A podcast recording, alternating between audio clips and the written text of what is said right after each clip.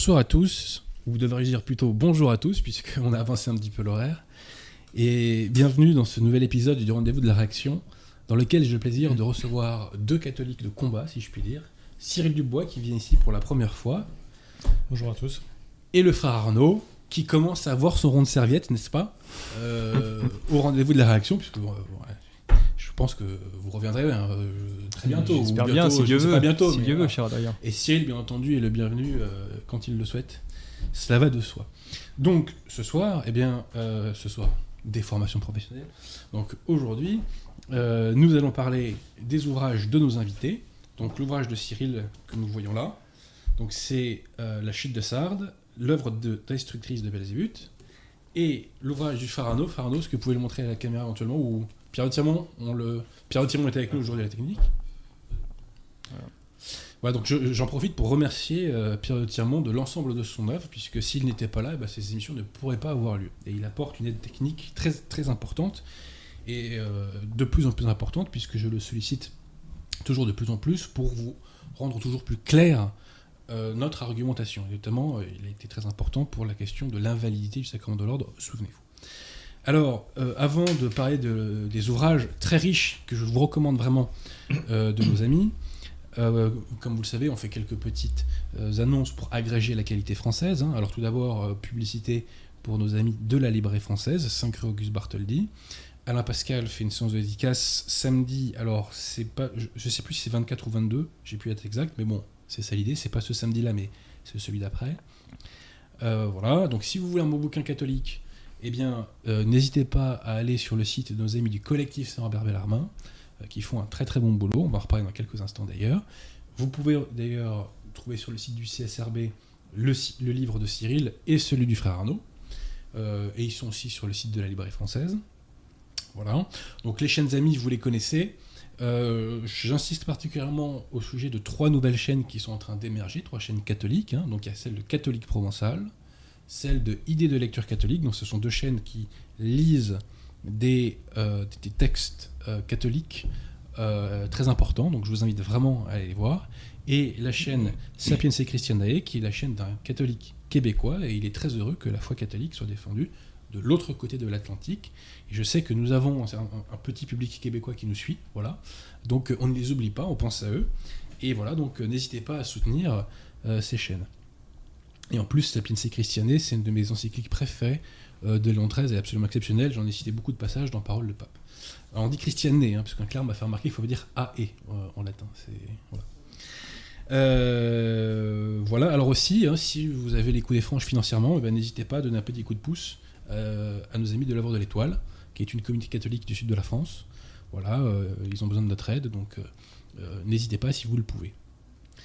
Euh, publicité gratuite aussi hein, pour euh, la chaîne YouTube Défense de la foi, dans laquelle on prend des petits extraits de ces émissions, euh, dans un but, je dirais, pédagogique, pour, euh, voilà, pour faciliter le travail de compréhension de cette défense de la foi que- qu'on essaie de faire à ce micro. Alors, plus ou moins parfaitement, hein, c'est- c'est- c'est- on, est, humain, hein. Dieu.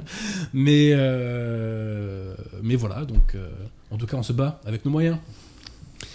C'est, on n'aura pas de regrets au moins. Voilà. Euh, voilà, voilà. Alors, avant d'en arriver aux ouvrages de, nos amis, permettez-moi, chers amis, de vous évoquer deux choses importantes. La première, c'est cette réédition euh, bah, de nos amis toujours, euh, du collectif Saint-Robert Bellarmin, qui font un travail formidable depuis maintenant de nombreuses années. Et donc, cette fois-ci, ils ont réédité ce livre du chanoine Pierre Corgne, que vous voyez là. Dissertation critique et historique sur le pape Libère, dans laquelle on fait voir qu'il n'est jamais tombé. Alors, euh, vous l'avez compris, il s'agit d'une réfutation en règle des diffamations euh, qui sont portées contre le pape euh, Saint-Libert. Et ces diffamations, au moment où le chanoine Corgne écrivait ce livre, venaient de qui principalement? Des jansénistes.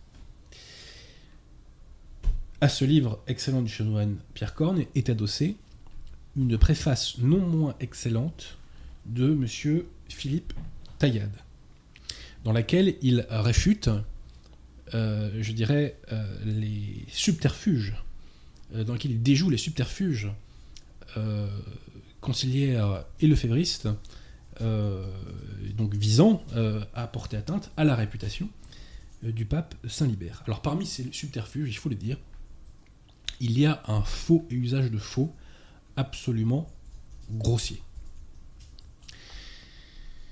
Et l'exemple de ce soir euh, va nous montrer que malheureusement, nous avons face à nous des faussaires. Et c'est normal. Pourquoi? Parce que euh, les sectes conciliaires les févristes ne professent pas la foi.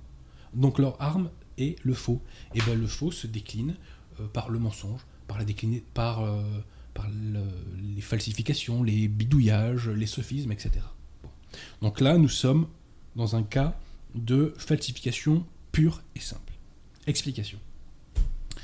L'Église catholique par la voix du pape Pie IX, dans son encyclique Quartus Supra, a proclamé que le pape Saint-Libert, d'une part, n'avait jamais euh, euh, adhéré à l'arianisme, et d'autre part, qu'il n'avait jamais condamné Saint Athanase.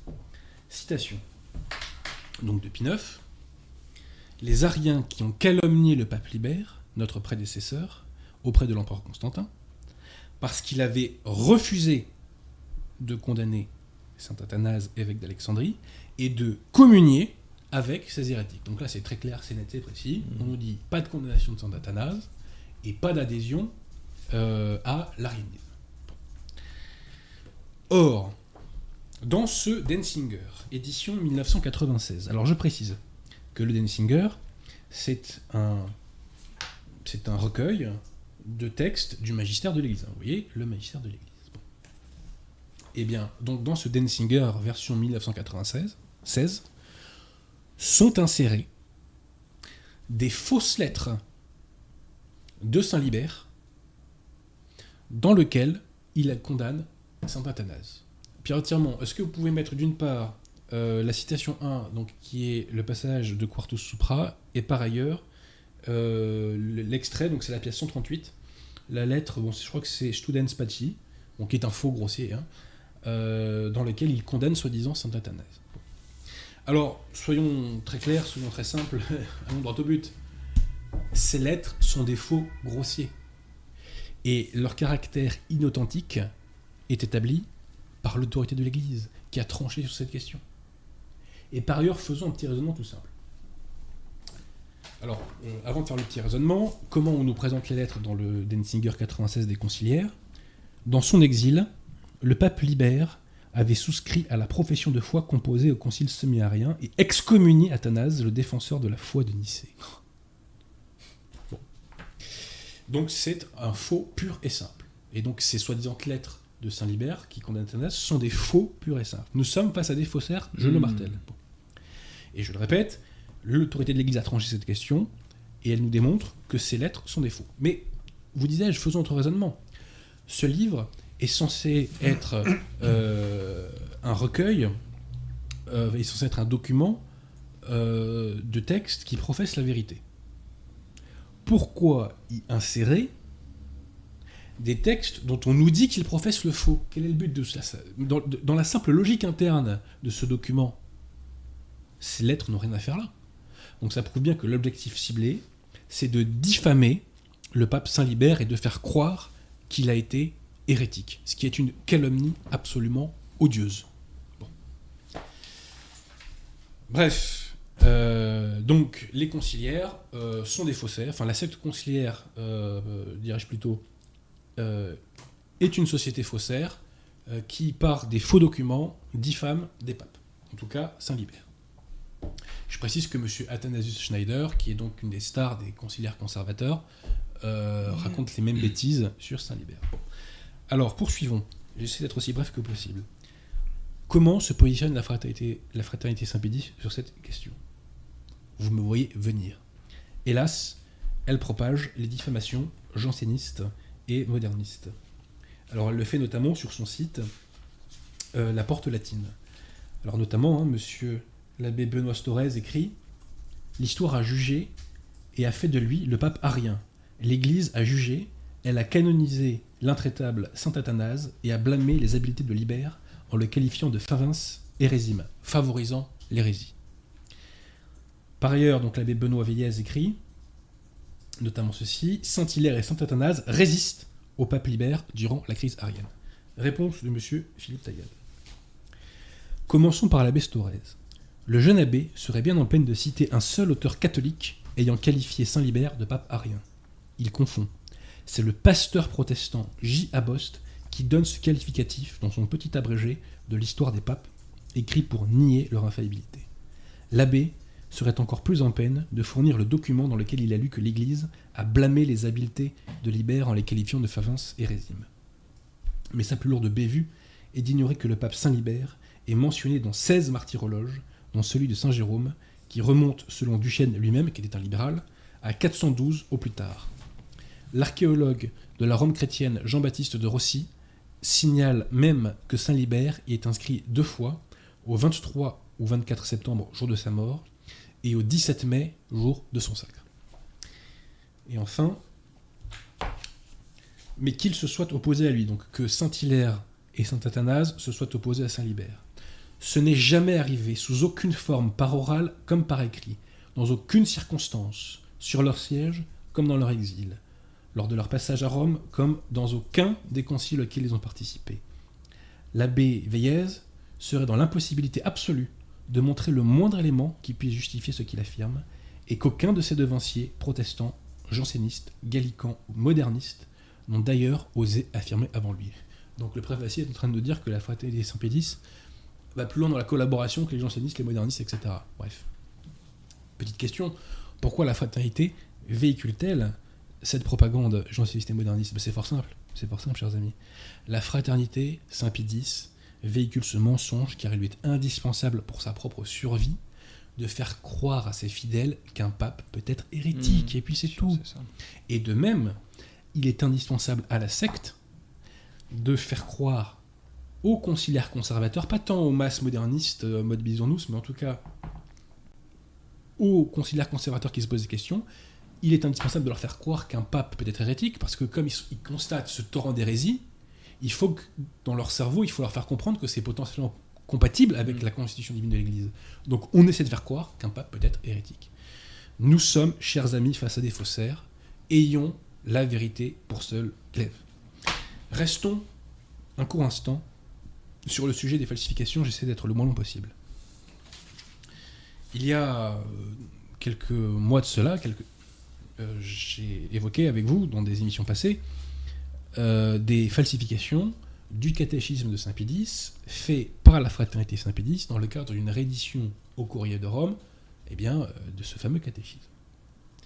Il y a quelques heures à peine, figurez-vous, des fidèles de province que je remercie m'ont fait parvenir eh bien, un article de l'abbé Belmont dans lequel il relève lui aussi des falsifications. Et donc, au, bout du compte, il y a beaucoup plus de falsifications que ce que je pensais, oui. Euh, je pensais qu'il n'y avait qu'un seul cadavre, après coup, et bah, finalement il y en a encore plus. Alors je vais lire son article pour ne pas euh, dénaturer la pensée de l'auteur. Le catéchisme de la doctrine chrétienne, publié en 1912 sur l'ordre de Saint-Pédis, est un ouvrage de référence et d'enseignement cher à tous ceux le souci de la foi catholique, pour la professer, en témoigner et la transmettre. Hélas, l'édition réalisée en 2010 par le Courrier de Rome s'écarte de l'édition originale en introduisant variations et mises à jour dont beaucoup sont fautives. Il importe donc de rectifier les différents passages qui contredisent ou escamotent la doctrine de l'Église catholique ou la discipline ecclésiastique telle qu'elle est liée dans les cieux par le fait même qu'elle a été liée sur la terre par l'autorité légitime. Ces corrections sont l'objet de cet encart afin de rendre cette édition véritablement catholique. À propos de la confirmation, Pierre Tirmont, est-ce que vous pouvez afficher la confirmation telle qu'elle émane, euh, telle, qu'elle ressort du catéchisme Saint-Pédis normal, entre guillemets, et ensuite, enfin, et en même temps, si c'est possible, afficher euh, la version de la fraternité Saint-Pédis. Donc, à propos de la confirmation, les bébélements écrits, on trouve une véritable falsification la mention explicite que c'est du pape qu'un simple prêtre doit recevoir la faculté pour être ministre extraordinaire de ce sacrement a disparu. Ce n'est pas étonnant quand on sait, trois petits points, bah, que la fraternité a un rapport ambigu avec la notion de papauté. Hmm. Alors, première falsification sur le canon de la messe. Donc, l'abbé Belmont euh, nous évoque bah, la fameuse question de l'onacum. Hein. Donc, la, la, traduction du Te euh, du canon de la messe est fautive quand elle rend unacum par pour. Ce n'est pas seulement comme bénéficiaire de la prière que le pape est nommé, mais aussi et d'abord comme chef de la Sainte Église de Jésus-Christ. Cette mention est une déclaration de communion et d'allégeance. Donc si vous allez à une messe unacum Bergoglio, vous faites allégeance à Bergoglio et à sa secte. Ensuite, falsification concernant le jeûne eucharistique. Pour recevoir Jésus-Christ euh, dans la Sainte Communion, il est hautement souhaitable d'être totalement à jeun depuis minuit, et il est strictement obligatoire de s'être abstenu pendant 3 heures de toute nourriture solide et de toute boisson contenant de l'alcool. Et aussi donc pendant une heure de toute autre boisson. Le laps de temps imposé se compte avant la communion pour les fidèles, avant le début de la Sainte Messe pour le prêtre célébrant. La distinction à faire entre solide et liquide se prend selon l'estimation commune des gens raisonnables.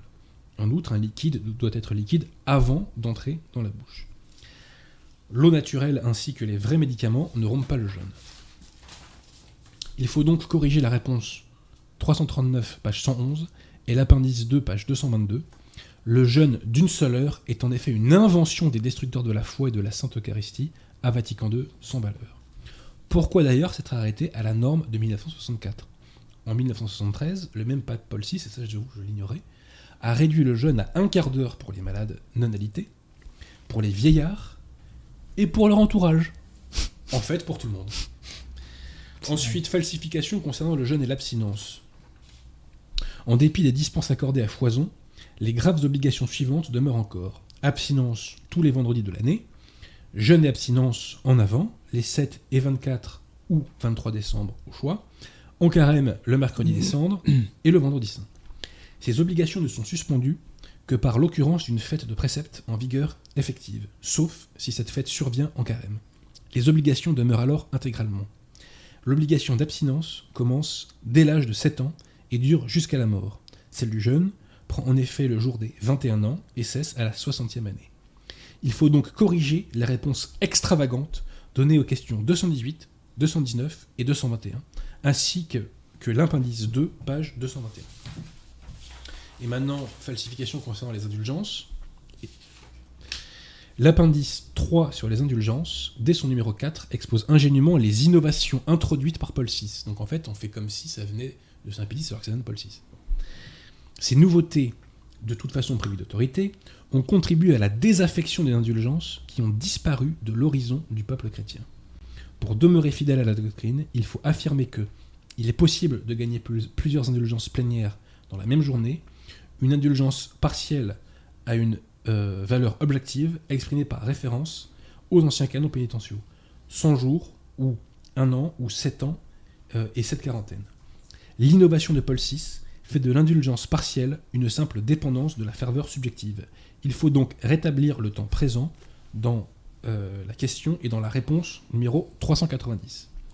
Il serait trop long de tout vérifier et de tout corriger. Toute la nomenclature des indulgences a été bouleversé. Reportez-vous à la brochure La pratique des indulgences, éditée par votre serviteur. Vous y trouverez comment recourir en toute vérité au trésor de l'Église catholique.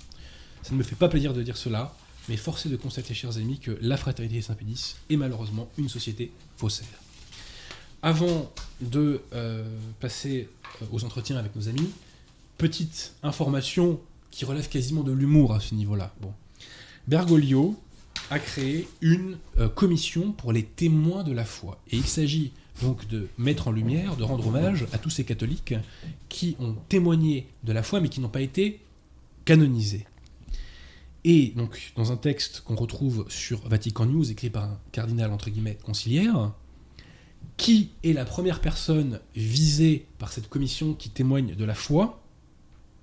Un théologien et pasteur d'église luthérienne, Monsieur Dietrich Bonhoeffer. Donc, les conciliaires nous disent qu'un clerc hérétique a témoigné de la foi. Intéressant. Donc ça prouve que selon les conciliaires, on peut être hérétique et avoir la foi. Il faut dire que mon contracteur du mouche me l'avait euh, opposé avec aplomb, n'est-ce pas, euh, dans mes débats face à lui. Voilà. Donc la farce conciliaire se poursuit. Et rappelons-nous cet enseignement de Léon XIII dans sa Discognitum. Plus le mal est visible, moins il est dangereux. Donc remercions Bergoglio euh, de ces bergoleries, n'est-ce pas, hein, qui nous permettent d'y voir plus clair. Voilà, j'en ai terminé. Bah écoutez, maintenant, euh, arrivons à vos ouvrages, chers amis. Alors, d'abord, Cyril, votre ouvrage, La chute de Sardes, l'œuvre destructrice de Belzébuth. Alors, est-ce que vous pouvez nous dire dans quel cadre il s'insère, puisque c'est un élément d'une trilogie? Oui, tout à fait. Donc, euh, je, dans un premier tome euh, sur l'œuvre de, de je me suis intéressé à Mammon. Donc, en fait, je suis parti de, de ce que Satan a trois ministres qui s'occupent chacun de- d'une des concupiscences, des trois grandes concupiscences, pour euh, faire chuter les, les hommes et pour euh, mettre en place euh, son- sa dernière bataille pour asseoir l'Antéchrist. Donc, le, premier tome, on étudiait plutôt Mammon. Donc au- aux cieux, c'était un trône. Donc il faisait partie de cette hiérarchie céleste qui euh, porte l'esprit de Dieu et qui communique, sa paix aux hommes. Et Satan l'a choisi puisque dans sa chute, il garde ses, dons. Les dons de Dieu sont irré- irré- irréversibles. Donc euh, il va, il utiliser ses connaissances pour euh, porter l'esprit de Satan et pour communiquer une fausse paix au monde. Donc, dans un premier temps, ça va être une paix qui va être basée sur le commerce. Et donc, qui va servir au suppôt de Satan à, à spolier de toutes les richesses euh, tous- les gens de la terre. Et dans un deuxième temps, il va y avoir l'aspect euh, qui va nous intéresser, qui est l'aspect euh, religieux, avec l'installation d'une paix par l'œcuménisme interreligieux. Mmh. Et c'est ce qu'on voit avec les journées d'assises ou les journées que, que font les, les faux papes de, de Vatican II, qui demandent euh, donc à tous les leaders de toutes les fausses religions de se regrouper dans un endroit pour prier leurs faux dieux, donc euh, les démons, pour avoir la paix sur terre. Et donc là, euh, c'est vraiment, ça c'était vraiment l'œuvre de maman. Donc dans le premier tome, je m'étais intéressé plutôt à ça. Dans, dans le deuxième tome, je m'intéresse plutôt à Belzébuth, donc qui est le deuxième ministre de, de Satan, Oui. qui lui s'occupe de, la, de tout ce qui est concupiscence de l'esprit et or- orgueil de la vie. Donc c'est la, c'est la deuxième concupiscence, puisqu'en fait les, les légions euh, démoniaques sont organisées vraiment comme une, comme une vraie armée et, qui sont, et ils sont spécialisés sur euh, chacun dans leur domaine. Oui. Et ils vont attaquer les hommes euh, quand ils voient que ça marche pas, un certain type de démons, ils envoient d'autres démons. Et, et- et donc Belzébuth, lui, aux cieux, il faisait partie de, de la hiérarchie angélique des dominations, qui eux sont les, secrétaires d'État de, Dieu, les, porteurs des décisions divines aux hommes, et qui aident les hommes à discerner euh, la volonté de Dieu de leur volonté propre. Donc Belzébuth et les siens, une fois qu'ils ont chuté, ils sont devenus les. Enfin, Belzébuth et, et leur chef, il est le secrétaire d'État de Satan, et lui, il va répandre l'idolâtrie et euh, les ténèbres qui vont avec l'idolâtrie, parce que justement, euh, donc ses attributions, c'était de savoir faire distinguer aux hommes euh, quelle est la volonté de Dieu et donc et, quelle est la leur et quelle est leur volonté propre. Et justement, il va se servir de cette connaissance pour embrouiller les esprits et pour répandre les ténèbres. C'est pour ça que l'idolâtrie et les ténèbres sont intimement liés, puisque ce sont les, les mêmes démons qui s'occupent qui s'occupent de ça. Donc, le, par l'action de Maman, c'est pour ça que j'ai commencé par Maman, parce que c'est comme ça que Satan a vraiment colonisé la terre, qu'il a réussi à, pervertir tout le monde. C'est par l'argent, par la, première concupiscence des yeux. Donc, les gens euh, veulent ce qu'ils voient, et donc il a profité de ça. Et après, ça lui a permis d'installer l'idolâtrie avec euh, l'aide de Belzébuth. Et donc dans ce livre, qui pour moi c'est vraiment le cœur, c'est le plus important, puisque là, on parle vraiment de la religion et de, la manière dont elle a été détruite par euh, une, entité qui a pris sa place aux yeux du monde et qui s'est servi des institutions et de la foi des catholiques pour, tout détruire de l'intérieur. Donc c'est dans ce contexte que, s'inscrit ce livre. Et voilà, dans, les ténèbres dans lesquelles nous ont plongé, et je, et je développe euh, plusieurs thèmes euh, là-dessus. Alors, mon cher Cyril, on, on s'est mis d'accord pour commencer par une petite citation Allez-y. euh, de Ernest Hello, donc un écrivain catholique euh, du 19e, sur la haine de l'erreur. Quiconque aime la vérité déteste l'erreur. Et cette détestation de l'erreur est la pierre de touche à laquelle se reconnaît l'amour de la vérité. Si vous n'aimez pas la vérité, vous pouvez dire que vous l'aimez, et même le faire croire. Mais soyez sûr qu'en ce cas, vous manquerez d'horreur pour ce qui est faux, et à ce signe, on reconnaîtra que vous n'aimez pas la vérité. La haine de l'erreur. J'aime beaucoup cette citation. Mm. Alors une deuxième si vous le voulez bien, et si vous voulez réagir, euh, n'hésitez pas. Toujours du Ernestello. Le févriste, écoutez-moi. Il n'y a qu'une proposition à lui faire, au mal. hein. C'est de disparaître. Tout arrangement conclu avec lui ressemble non pas même à son triomphe partiel, mais à son triomphe complet. Car le mal ne demande pas toujours à chasser le bien, il demande la permission de cohabiter avec lui, donc permission de cohabiter dans, de cohabiter dans le Navusordo par exemple. Un instinct secret l'avertit qu'en demandant quelque chose, il demande tout. Voilà. Ah, j'ai lu ça, ça m'a parlé, mon cher Cyril. Mmh, je, vous remercie de m'avoir fait découvrir euh, cette citation. hein. Vraiment, euh, c'est c'est très parlant. hein, Et ça, ça- ça- ça- justement, ça, ça ramène à, à la lutte euh, des auteurs de, Oui. du 19e, tous les auteurs anti-libéraux, puisque c'est Tout à fait. euh, tout à fait. Justement, on est en plein dans le, le libéralisme, hein, accepter l'erreur, vouloir discuter avec l'erreur, Lui donner des droits. lui donner des droits, euh, tout ça, ça Tout conduit euh, au libéralisme et, et justement, c'est ce, qui a, ce qui a permis de, de détruire l'Église de l'intérieur, puisque euh, l'esprit catholique a été contaminé par, par l'erreur. À partir du moment où on estime que l'erreur a les mêmes droits que, que la vérité, on peut, la vérité ne peut plus vivre. C'est tout le sens du combat. Ça, c'est tout le sens du combat. Et d'ailleurs, au sujet du libéralisme, mon cher Cyril, vous avez un très bon chapitre, Libéralisme, hérésie radicale. Et vous nous parlez notamment de euh, Don Sarda euh, et de son fameux livre euh, Le libéralisme est un péché. Alors qu'est-ce que vous pouvez nous dire sur ce... Alors, Don Sarda et Sur le Salvani a sorti ce, ce livre donc, euh, sur, le, sur le libéralisme. Et euh, il a été très attaqué à l'époque. Il a même été dénoncé au Saint-Office, qui a, étudié ce, qui a Oui. étudié son livre, et qui, à la fin de l'étude, a félicité Don Sarda et Salvani pour, pour son livre, et a promu le- la lecture de, de ce livre. Euh, c'est un livre qui était recommandé, notamment par Monseigneur Lefebvre, hein, qui le trouvait édifiant et qui, qui- qui le lisait régulièrement puisqu'il nous montre que euh, le libéralisme, c'est justement euh, cette foi atrophiée euh, qu'on retrouve aujourd'hui-. Donc, euh, ben, vous avez parlé tout à l'heure de Bergoglio qui, qui montre des témoins de la foi. Le premier qui prend, c'est un, Un non catholique. Un pasteur. un pasteur euh, protestant, donc qui n'a pas la foi, puisque la foi, c'est une Il a probablement hésité avec un bouddhiste, euh, et je sais pas, un indien ou un animiste, mais bon, il a... Il s'est dit, on va, y- on va y aller doucement. Ouais, ouais, on va ça. commencer doucement, voilà, on va monter en puissance lentement. voilà. Oui, donc la- la- le libéralisme, c'est ça, c'est une foi atrophiée ou des convictions erronées. Et, euh, et aussi, c'est tout un discours euh, qui va plus être un discours basé sur l'avantage de la religion catholique parce qu'elle nous apporte euh, la, la rédemption de notre Seigneur Jésus-Christ. Donc on va plus baser son, son discours sur, sur ce gros avantage d'adhérer à la religion catholique, c'est d'être sauvé. Ben, c'est- ça le, le- le combat. Et on va parler des avantages, oui, l'Église catholique, elle a fait ceci, donc ça, ça a permis, par exemple, d'avoir des hôpitaux, ça a permis, euh, c'est un progrès social. Et on ne va plus du tout baser son, son discours euh, pour convaincre les autres de- Oui. d'entrer dans la vérité sur euh, le fond, ce qui est essentiel, c'est le sacrifice de notre Seigneur Jésus-Christ qui nous a rachetés du, péché originel et qui nous permet de, rentrer dans l'Église et de faire notre salut.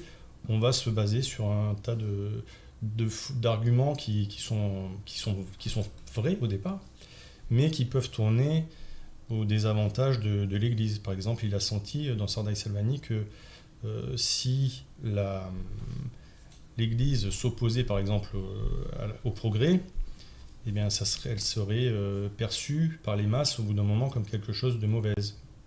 Et c'était, qu'on peut dire à l'époque, un- comme on dirait aujourd'hui, un lanceur d'alerte, parce qu'il Mm. avait, il avait une vision claire de, de où ça allait mener le- les, les catholiques s'ils continuaient à aller dans le sens de- du libéralisme.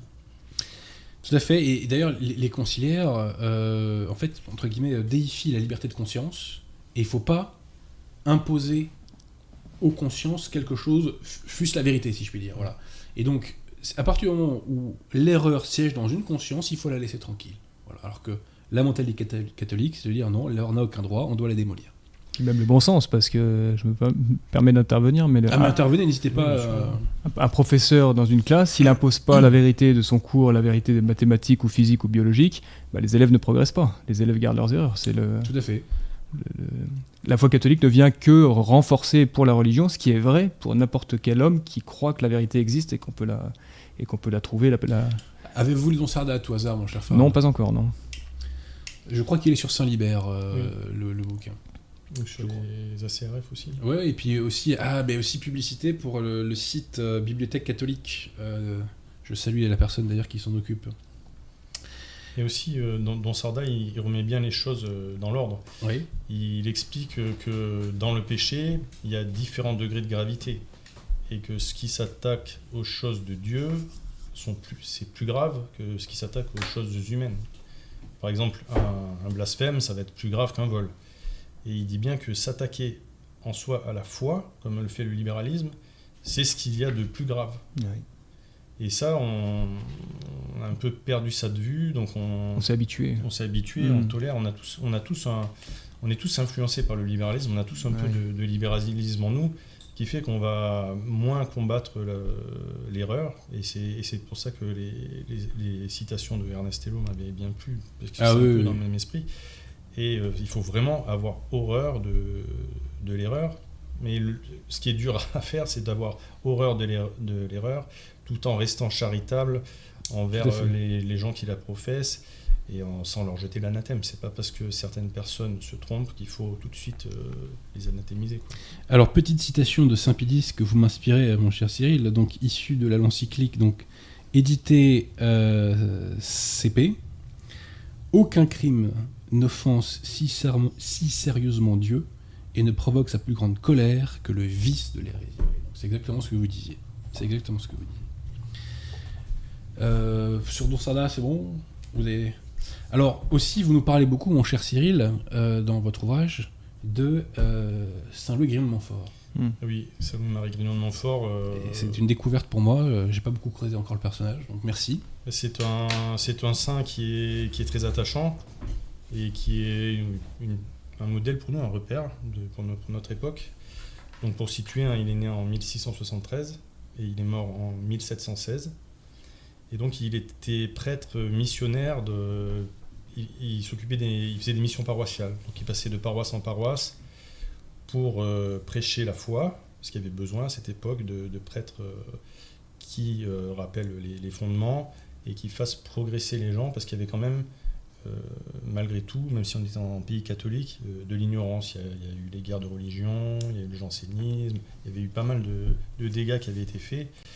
Et Saint-Louis-Marie Grignon de Montfort a en gros recatéchiser tout ce qui a été après la, Vendée euh, militaire. Donc il est parti, il a fait toute la Vendée, tout le, il a fait la Bretagne, donc euh, sauf l'ouest de la Bretagne, et il est monté jusque euh, en Mayenne.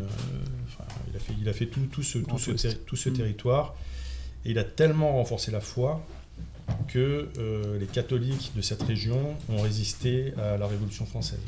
Donc c'est un saint qui, est important, qu'on ne connaît pas assez. Et on voit aussi son. Il est attachant parce qu'il y, a une anecdote que, j'aime beaucoup, c'est le. Enfin, une anecdote, c'est euh, toute l'histoire du, calvaire de, de Pontchâteau. Mhm. Je ne sais pas si vous connaissez. Non, dites-moi.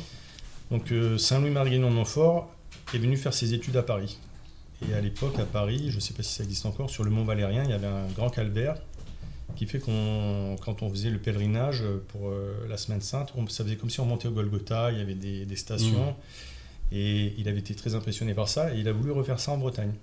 Et un jour, il a trouvé un, terrain qui s'y prêtait, une butte euh, mmh. où on, aurait pu faire ça. Et donc, il a convaincu toute la, toute la population locale, le clergé, tout le monde était très enthousiaste, et on a retrouvé un élan un peu comme les bâtisseurs de cathédrales, il y avait jusqu'à 500 personnes sur le chantier, ils ont fait une énorme mmh. butte et ils ont, ils ont mis un calvaire euh, euh, au-dessus. Tout, tout, allait, tout allait bien, ça allait être euh, béni. Mais, patatras, la veille de, la bénédiction, le, une information tombe de, de l'évêque du coin qui dit non, on ne peut pas bénir le calvaire euh, par ordre du roi. Tiens donc. Oui, enfin, c'était à l'époque le roi c'était Louis XIV. Et en fait, donc euh, Saint Louis-Marie, vous imaginez, il a réussi à, à- à galvaniser les gens, à les faire construire ce, ce calvaire. Tout le monde euh, le suivit. Si des gens venaient de loin pour, pour construire ça, le clergé, tout le clergé était derrière lui. Et quand ça doit être béni, on, on lui refuse la bénédiction. Et tout ça, c'était des histoires euh, parce que régulièrement, il retapait des, églises quand il faisait les missions, il faisait du ménage tout ça. Et dans une église, il y avait les, les armoiries d'un noble. Et quand il avait fait euh, nettoyer l'église, elles avaient été enlevées. Et c'est pas le noble qui s'en était, euh, était offusqué, c'était celui qui s'occupait de ses biens, qui avait voulu lui intenter un procès. Et le noble avait dit Mais non, on va pas faire ça, c'est un curé. enfin, pas- en gros, c'était pas grave. Et le, le noble était décédé, mais l'autre avait gardé rancune. Donc il a été à dire au- au- à l'intendant de Bretagne que c'était un danger, qu'ils étaient inconscients, qu'ils avaient Mhm. fait une butte, que si les Anglais s'emparaient de cette butte, ça faisait euh, une fortification. Donc les fonctionnaires sont toujours très frileux. Donc quand il a entendu ça, il a dit oui, il vaut mieux que j'en parle au ministre de la guerre. Il en a parlé au ministre de la guerre. Quand le ministre de la guerre a entendu ça, il a pris peur et il en a parlé à, à Louis XIV. Et quand Louis XIV a appris ça, il a dit non, on ne peut pas laisser ça. Il faut, il faut détruire ce, il faut détruire ce calvaire. Mais donc, Et euh, Saint elle, elle- vient pas de nulle part la révolution. hein. Ouais, mais euh, Louis XIV avait fait, euh, il, y avait une, il y avait une révolte des, dits des bonnets rouges, ce qui était Ouais. lié à des taxes, euh, donc c'était un, un peu de temps avant, et il avait fait en représailles, il avait fait décapiter euh, six clochers de, des pays, des pays bretons, quoi, en, en pays bigoudin. Dis donc. Enfin, c'était, euh, enfin, je veux pas dire, je veux pas faire le procès de. Non, mais de ce sont des faits. euh, mais ce sont les faits, voilà. Et bon, il était influencé aussi par, par des gens qui lui, qui, ont qui lui ont dit d'agir comme ça. Mais ce qui est admirable, c'est l'attitude de Saint-Louis-Marie Grignon de Montfort. hmm. Vous imaginez un peu, nous, euh, dans cette situation, on serait énervé. enfin. Légèrement. Et lui, non, il est, il est resté humble et euh, il est retourné à, Bah, c'est une persécution, à, hein. sa, à sa prédication. Je en pensais que vous alliez me dire que c'est un évêque janséniste qui l'avait empêché euh, le truc et vous Non, dites mais- bon, c'est- c'est- Mais c'est ça qui est fou, c'est que C'est les- le mystère de ce les, siècle. hein. les pires ennemis de Saint-Louis-Marie Grignon de Montfort, euh, c'était les faux frères. C'est les gens qui étaient, euh, c'est les gens qui étaient dans, comment dire, dans l'Église, mais qui, euh, qui, qui, qui s'attaquaient à lui. Quoi. Ouais, ouais. Comme toujours, hein, c'est toujours les faux frères qui font le plus, qui font Mais le en tout plus de cas, mal. euh, cette anecdote sur Louis XIV est révélatrice. Voilà. Elle est révélatrice. Après, c'est, moi, c'est pas le, c'est pas le côté Louis XIV qui m'a impressionné. C'est le côté euh, Bien sûr, bien sûr. de Saint-Louis-Marie Grignon de Montfort, la manière dont il a réagi par, par rapport à ça. Quoi. Bah, il a réussi avec des vertus catholiques, avec les vertus évangéliques, alors que c'est vrai que nous, on aurait peut-être eu un mouvement de colère. euh, voilà. En tout cas, moi, je l'aurais eu, je crois. alors, on met au crédit de Louis XIV quand même d'avoir rasé Port-Royal à la fin. C'est quand même ça qu'il faut. euh, voilà, on met ça à son crédit. Voilà, on, on regarde tous les aspects euh, positifs et négatifs. Donc, ce qui, me- ce qui me plaît aussi dans, dans Louis-Marie, c'est sa dévotion à la, à la Sainte Vierge. Ah, on y arrive. Donc, et l'importance qu'il dit que, il explique que Marie, plus euh, on va aller vers la fin des temps, plus son rôle va être important dans le combat. Et euh, dans son traité de la vraie dévotion à, la Sainte Vierge, il, en- il en parle beaucoup. Et il explique que toutes les grâces passent par Marie. Et que si elle a été moins aimée et moins connue avant, c'est parce que les, les âmes n'étaient pas prêtes et qu'il fallait pas éclipser euh, notre Seigneur Jésus-Christ, mais que plus on allait arriver vers la fin des temps, et plus euh, les âmes euh, seraient prêtes à comprendre euh, les mystères de Marie. Et d'ailleurs, on, on le voit, hein, les derniers papes ont écrit des dogmes Mario, l'Immaculée Conception, l'Assomption, Tout à fait. et Saint Louis-Marie Grignon de Montfort était pressenti pour être le docteur de l'Église sur Marie, médiatrice Oui. universelle. Il y avait eu le cardinal Mercier en 1920 qui avait recueilli 300 signatures d'évêques pour euh, la cause du doctorat de Saint Louis-Marie Grignon de Montfort, euh, qui, justement était le, docteur de la médiation universelle euh, de Marie. Et selon lui, ça sera, enfin selon et je pense aussi, hein, c'est que le rôle de la Sainte Vierge est vraiment essentiel aujourd'hui pour, no- pour notre combat. C'est vraiment euh, euh, la Sainte Vierge, comment dire, euh, elle, est apparue pour nous dire, quelle serait la dernière arme pour nous défendre aujourd'hui, nous catholiques Donc on va, je vais en profiter pour le, rappeler. Donc elle a expliqué qu'il fallait se consacrer à, à elle. Donc c'est facile de se consacrer à la Sainte Vierge. Et il suffit par exemple de porter le scapulaire du Mont Carmel, de se le faire apposer. C'est une consécration. Euh, Pie XII a dit que c'était une consécration à la Sainte Vierge. Il y a aussi des formules de consécration, comme Saint Louis-Marie, il en a écrit une. Mais il y a plusieurs manières de se consacrer. Il faut euh, réciter le chapelet euh, tous les jours. La base. Ça, c'est essentiel pour euh, le combat de, de notre temps, puisque c'est ça qui va nous permettre de tenir bon. Et tous les gens qui le font euh, vous en témoigneront, vous le diront, ça, c'est ce qui nous aide à tenir. Et c'est destructeur de tentation le chapelet. Donc si vous le faites pas, euh, il faut vous y mettre. hein. Et la troisième chose, c'est d'assister aux communions réparatrices des cinq premiers samedis du mois, qui ont été institués pour euh, chaque, chaque, chaque samedi, c'est contre un blasphème qui est fait contre la Sainte Vierge. Et donc c'est pour ça qu'elle a demandé ça. Et si les catholiques qui sont dans le combat, qui, se- qui se disent engagés dans le combat, ne font pas ça, c'est vraiment la base de, de ce qu'il faut faire. Donc Marie co-rédemptrice, euh, On y arrive. on y arrive. Donc, comme euh, l'entité qui a pris la place de l'Église catholique a passé à la trappe euh, les exorcismes, donc les exorcismes dans le baptême, les exorcismes à la fin de la messe, du coup, ils ont passé à la trappe toute l'action des anges aussi, puisqu'il n'y a pas de démons, donc il n'y a pas d'anges, donc ça, à la trappe.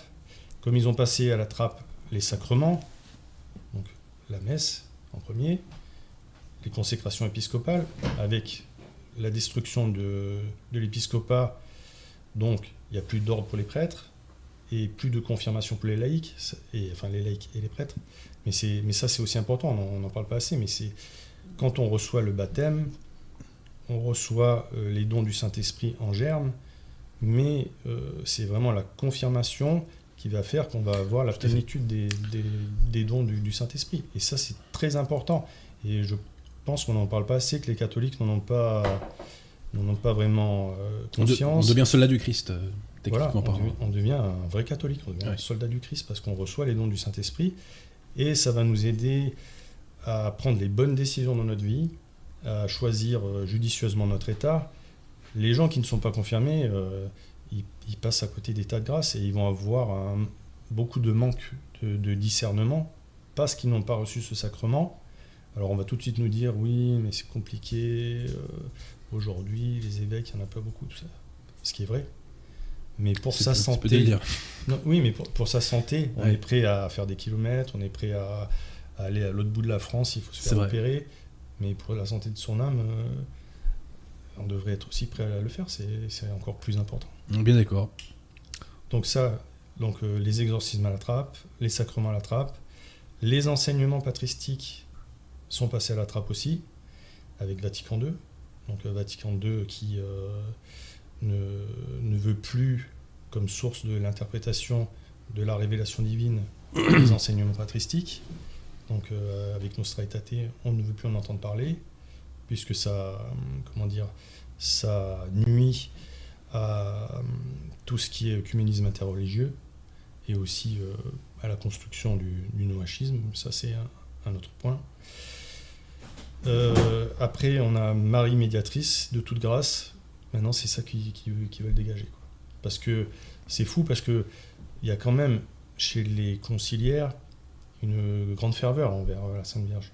On- ça, on peut pas le nier. Euh, beaucoup de, de conciliaires aiment beaucoup la Sainte Vierge, mais ils veulent la garder euh, aujourd'hui dans à sa place. à sa place, voilà. C'est sa place, c'est euh, la mère du Sauveur. euh, elle n'a jamais demandé à être soit corrédentrice, soit médiatrice de toute grâce. Ça, il faut, il faut qu'on l'oublie, il faut qu'on arrête de lui donner ses couronnes. On, on en discutait tout à l'heure avec Mm. le frère Arnaud dans la voiture. Et donc, à ce titre-là, le doctorat de, de Saint-Louis-Marie ne, ne rentrait plus du tout dans, dans le cadre, donc c'est pour ça qu'il a dégagé. Et aujourd'hui, on entend euh, bah, Bergoglio dire euh, non, euh, on ne doit plus, on doit plus Ouais. parler de ça. Au Mexique en 2019, notamment. Mais je crois qu'il a, il a, Il dit plusieurs fois. je crois que c'est un récidiviste. Oui, c'est un récidiviste Mm. et c'est un coutumier du fait de blasphémer la Sainte Vierge. hein. Il a- une, une autre fois, il avait dit qu'elle ne, qu'elle ne comprenait- que- que- qu'elle ne savait pas que son fils allait être, euh, elle allait être sacrifiée. Oui, il a, qualifié de il a, il a comparé à un migrant aussi, je crois. Enfin, Ouais, euh, enfin, il n'arrête pas de toute façon. mais, euh, Vigano a une bonne formule là- là-dessus. Il dit que Bergoglio souffre d'intolérance mariale. Voilà, je trouve que la formule est, est pas mal. La formule est bonne. Ce qu'il Poursuivez donc. Ce qu'il avait dit, donc, euh, ce, dont, ce que vous soulignez, c'était le 12 décembre 2019. D'accord. Et ce qui est important à savoir, c'est que c'était pour la fête de Notre-Dame de Guadalupe. Hmm. Donc Notre-Dame de Guadalupe, euh, je ne sais pas si vous connaissez bien. Oui, c'est ça qui a fait la conversion du Mexique, je crois, non ça? Oui, mais, mais c'est aussi euh, le miracle de la Tilda. Oui. Et la Tilda, c'est euh, le Saint-Suaire de la, de la Sainte Vierge. D'accord. Je ne sais pas si... Il la photographie, la- il l'apparition. Ah, Voilà. d'accord, d'accord. Sur la Tilda de... Parlez près du micro, Ciel. pardon, sur la tilda de, du, de l'Indien qui avait eu la, la vision de, Ouais. de la Sainte Vierge, elle avait été imprimée dessus. Donc, et et, euh, il y a des tas de choses miraculeuses euh, qu'on a découvert euh, 200 ou 300 ans après avec la, la photographie. On a vu que dans les yeux de la Sainte Vierge, il y avait euh, le ciel de, étoilé de, l'époque, euh, avec les constellations comme elles étaient à l'é- à l'époque, que c'était une rétine inversée comme, euh, comme sur une rétine humaine. Enfin, il y a des tas de choses qui sont tout à fait inexplicables, comme pour le Saint-Suaire, Hmm. sans le miracle. Donc c'est vraiment le miracle de la Sainte Vierge qui est pour notre temps de, science. Et si les scientifiques se penchent là-dessus, ben, ils n'arrivent pas à expliquer euh, comment euh, il y a toutes ces, toutes ces choses sur la tilda. Après, j'incite les, internautes à, à faire des recherches et à, et voir. euh, Il y, a, plein de gens qui en parlent hein, et qui disent des choses tout à fait étonnantes là-dessus. Et donc, c'est pour notre temps de science. Et lui, il profite du jour où la soi-disant messe de Notre-Dame de Guadalupe pour dire ça pendant la messe à l'homélie, de dire que lorsqu'on vient avec des histoires selon lesquelles il faudrait la déclarer ceci ou faire cet autre dogme ou cela, ne nous perdons pas dans ces bêtises, ces sottises. En espagnol, donc, pour être sûr que c'est vraiment ce qu'il a dit, no nos perdamos en tonteras. Ça, ça veut vraiment dire, ne nous perdons pas dans ces, dans ces sottises. Donc il, il parle des titres de gloire qu'on donne à la Sainte Vierge comme des sottises, des choses euh, qu'on perd notre temps à, à faire ça. Alors que il y avait une, une impulsion depuis euh, les- tous les derniers papes où justement on- la Sainte Vierge, je vais dire un mot qui qui est peut-être pas juste, c'est monter en puissance dans, dans- Mm. dans la religion. Et euh, ils incitaient justement les, comment dire, les, tous les théologiens Mario à réfléchir sur la Marie médiatrice de toutes les grâces et Marie corrédentrice. Et même Pie XI euh, a écrit euh, C'est pourquoi, de même que le Christ médiateur de Dieu et des hommes, ayant pris la nature humaine, efface le sceau de la sentence qui était contre nous et l'attache en vainqueur à la croix, de même, la très sainte Vierge, unie à lui par un lien étroit et indissoluble, avec lui et par lui, exerçant des hostilités éternelles contre le serpent venimeux, et triomphant pleinement de cet ennemi, a écrasé sa tête de son pied immaculé. Non, je me suis trompé, c'est pas celle que je voulais vous dire. Ça, c'est une citation. pas, de- une citation de, IX. Il faut que je retrouve la, la citation de, de Pie XI. Prenez votre temps. C'est peut-être euh, par là, Pie 11. Oui. euh, mais il y, y a un endroit où il dit exactement. ah, Voilà. C'est ça. Donc c'est dans l'allocution. Non, ça c'est non, c'est pas ça. Ah, je suis désolé. je- Oui, voilà. Mère, il dit ça. Le, mère de piété et de miséricorde, qui assistiez votre doux, votre doux fils, tandis qu'il accomplissait sur l'autel de la croix la rédemption du genre humain, comme co-rédemptrice et associée de ses douleurs, conservez en nous et accroissez chaque jour, nous vous en prions, les précieux fruits de sa rédemption et de, notre, et de votre compassion. Donc il a dit ça le 29 avril 1935. Donc il a utilisé le terme de, de co-rédemptrice, donc on peut pas... Il a utilisé aussi dans une allocution du 30 novembre 1933. Ah, ben, Poursuivez. Oui, Ah oui, exact. Dans l'allocution au pèlerin de Vicenza, il affirmait clairement Le Rédempteur se devait, par la force des choses, d'associer sa mère à son œuvre. C'est pourquoi nous l'invoquons sous le titre de co-rédemptrice. Donc, euh, Donc en fait, Bergoglio est en train de dire que 11 a dit des sottises en fait. voilà, des sottises, oui, des tonnes de. Traduction. Mm. Hein Et alors, alors qu'il y a toutes. euh, bon, après, je ne vais pas reprendre toutes les citations. non, mais on peut en prendre quelques-unes, hein, mon les cher. C'est quand même intéressant, je trouve. hein, Euh, les- Pie IX, Léon XIII, euh, ils ont tous euh, mis sur la voie de Marie, au moins médiatrice de toutes les grâces, et aussi euh, Marie co-rédemptrice. Parce qu'ils disent qu'elle est associée à la réparation du genre humain. C'est la formule qu'on trouve souvent. Associée à lui dans l'œuvre du salut du genre humain, nous dit Léon XIII dans Supremi Apostolatus Officio. hein. Euh, dans Ubi Primum, Léon XIII nous dit que la Sainte Vierge est associée à la réparation du genre humain. Euh, Benoît XV aussi, très explicite. hein. En s'associant à la passion et à la mort de son fils, elle a souffert comme à en mourir pour apaiser la justice divine. Autant qu'elle le pouvait, elle a immolé son fils de telle façon qu'on peut dire avec raison qu'avec lui, elle a racheté le genre humain. Hmm. Et semble-t-il, alors je ne l'ai pas lu, mais semble-t-il, il y a un décret du Saint-Office du 26 juin 1913 dans lequel on, est, on, on parle de Marie co-rédemptrice. Donc, euh, il y a un enseignement de l'Église qui déjà enseigne ça. Et moi, je vous remercie, mon cher Cyril, d'avoir parlé de ça dans votre bouquin, parce que je ne savais pas que en termes euh, express, l'Église avait dit Marie co-rédemptrice. Je ne le savais pas. Donc, je vous remercie vraiment, mon cher Cyril. Ça, c'est vraiment un combat important à mener.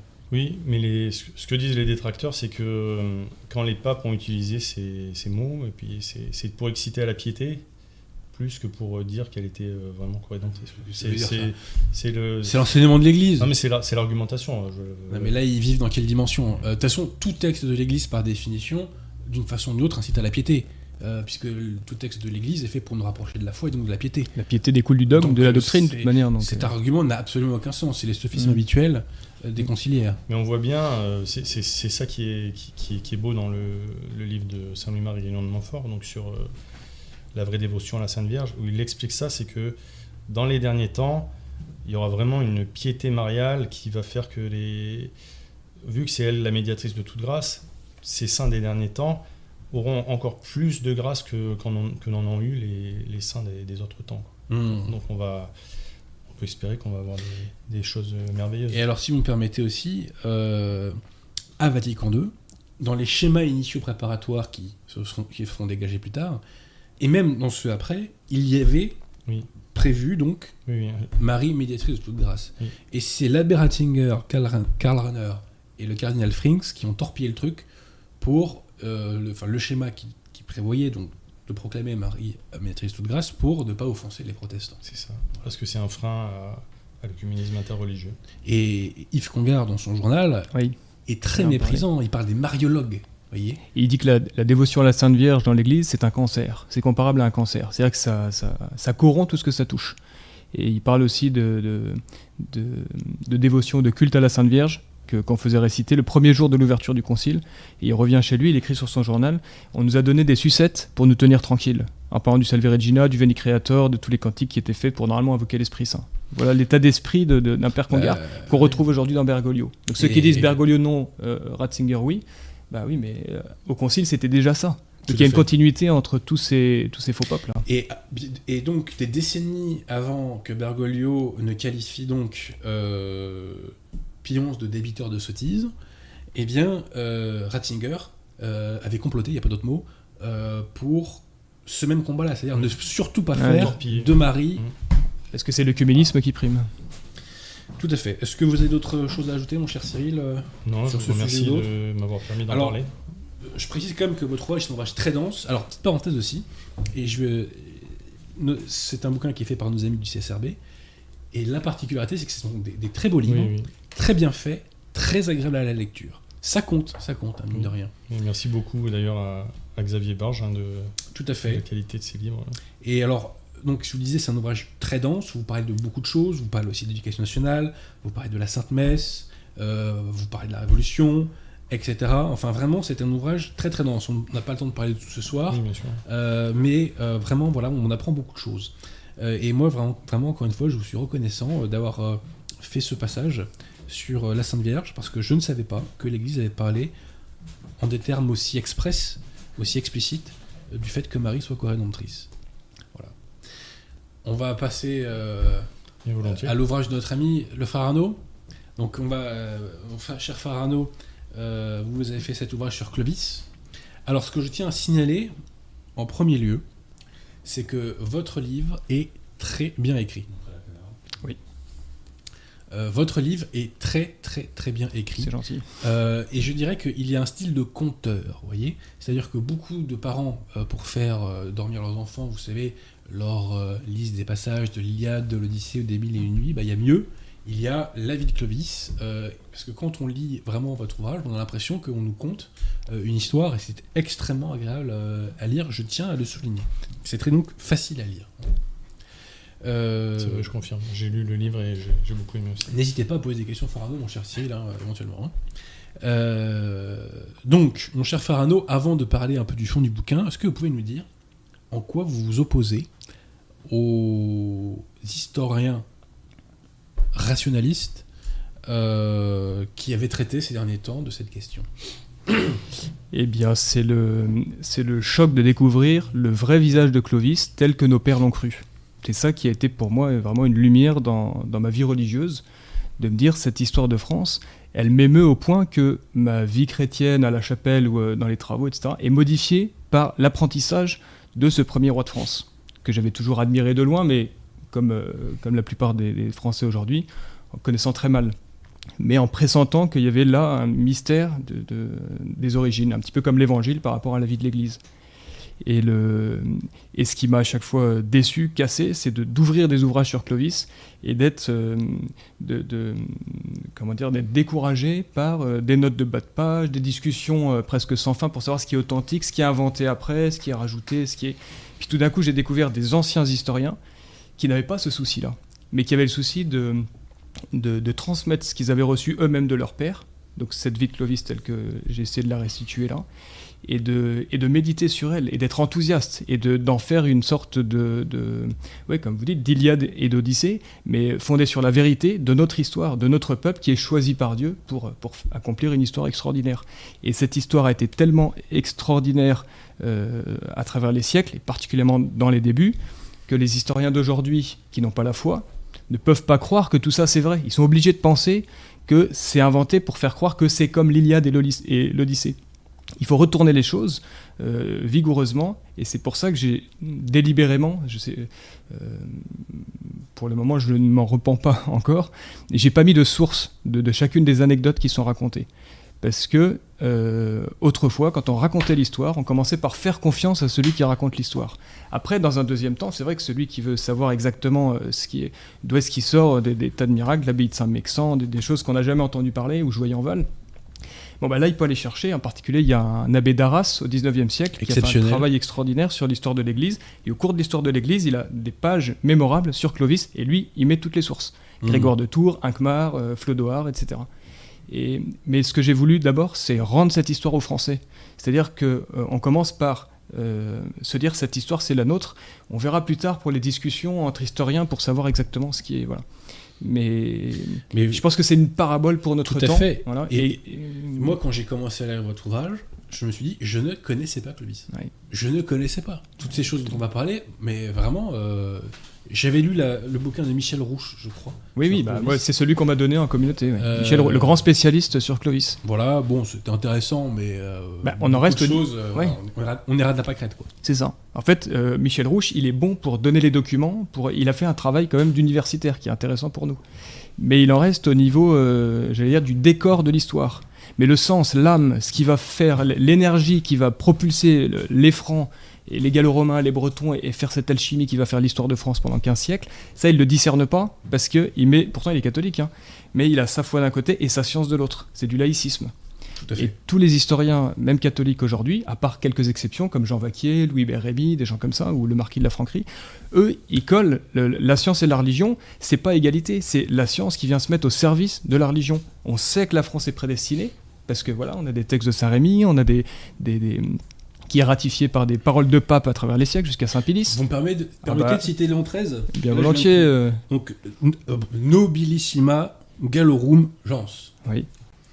La très noble nation française, par les grandes choses qu'elle a accomplies dans la paix et dans la guerre, s'est acquis envers l'Église catholique des mérites et des titres à une reconnaissance immortelle et à une gloire qui ne s'éteindra pas. Embrassant de bonheur le christianisme à la suite de son roi Clovis, elle eut l'honneur d'être appelée la finée de l'Église, témoignage et récompense tout ensemble de sa foi et de sa piété. Souvent, dès ce temps, dès ces temps reculés, Vénérables frères, vos ancêtres, dans de grandes et salutaires entreprises, ont paru comme les aides de la divine providence elle-même. On pourrait continuer, mais euh, on s'arrête là.